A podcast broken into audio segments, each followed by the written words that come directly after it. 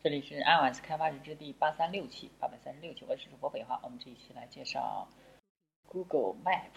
啊，这个 Google Map 可能没什么用啊。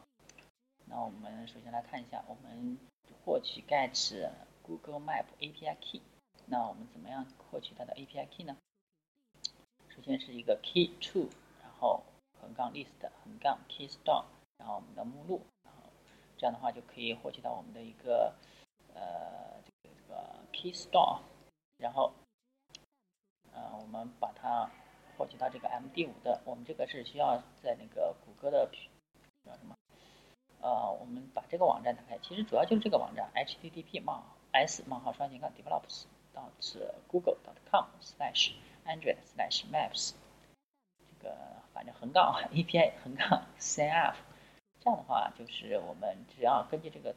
呃网站上进行操作就可以了。Login with your email Google account，就是 Gmail account，然后的话，再获取到 API key，嗯，按照这个，这样的话就可以获取到 API key，然后我们下面就可以用到了，呃，呃，可以看到我们这个谷歌 Map 虽然打开了，但是里面什么东西都没显示啊。那我们来看一下主要的界面，首先我们是 extends Map Activity，首先我们是继承自谷歌的这个 Map Activity。它的 Anchorage 啊，这上面是没有没有设置任何东西啊，这样的话它就可以显示一个谷歌 Map 了。然后如果我们想要控制它的大小的话，我们可以看一下，也都是继承自 Map Activity 啊。下面嗯 Map View 获取到它的一个 Map View，哎，这是 Main Activity 啊，这是我们自己写的一个 Map 啊 View Map 啊 Map View 啊。找到，获取到它的呃 Map View，然后 Set Build Build-in Zoom Controls True，